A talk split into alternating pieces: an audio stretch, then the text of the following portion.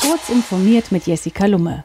Yeelink, einer der Voice-IP-Telefon-Weltmarktführer, hat kritische Sicherheitslücken in seinem automatischen Konfigurationsverfahren.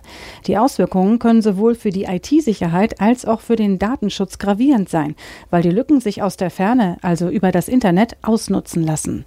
Die Telefone sind über Yeelinks Dienst zwar nicht direkt erreichbar, jedoch können Kriminelle auf die Voice-IP-Zugangsdaten, Anruferlisten, Telefonbücher, Tastenbelegungen und andere spezifische Daten zugreifen.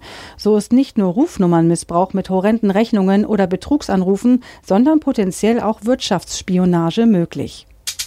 Erstmals hat die US-Verkehrsbehörde eine Ausnahmegenehmigung für ein vollautonomes Auto ohne Kontrollmöglichkeiten für Fahrer erteilt. Damit darf das Roboterauto-Startup Nuro seine Gefährte ohne Lenkrad, Pedale, Rückspiegel, Sitze oder sonstige Vorrichtungen für menschliche Fahrer produzieren. Das R2 genannte Lieferfahrzeug soll in den kommenden zwei Jahren insgesamt 5000 Mal gebaut werden und mit einer Höchstgeschwindigkeit von 40 Stundenkilometern in den öffentlichen Verkehr. Nuro hat vor, sein A2 als Lieferwagen für Restaurants, Lebensmittel und andere Geschäfte anzudienen. Die chinesischen Smartphone-Hersteller Xiaomi, Vivo, Oppo und möglicherweise auch Huawei streben laut Medienberichten eine gemeinsame Plattform für App-Entwickler an.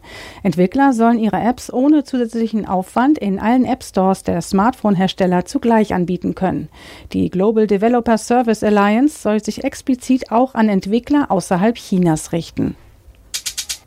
Europas größter Softwarekonzern SAP hat nach Einschätzung von Beratern seine Spitzenposition als wertvollste deutsche Marke verteidigt.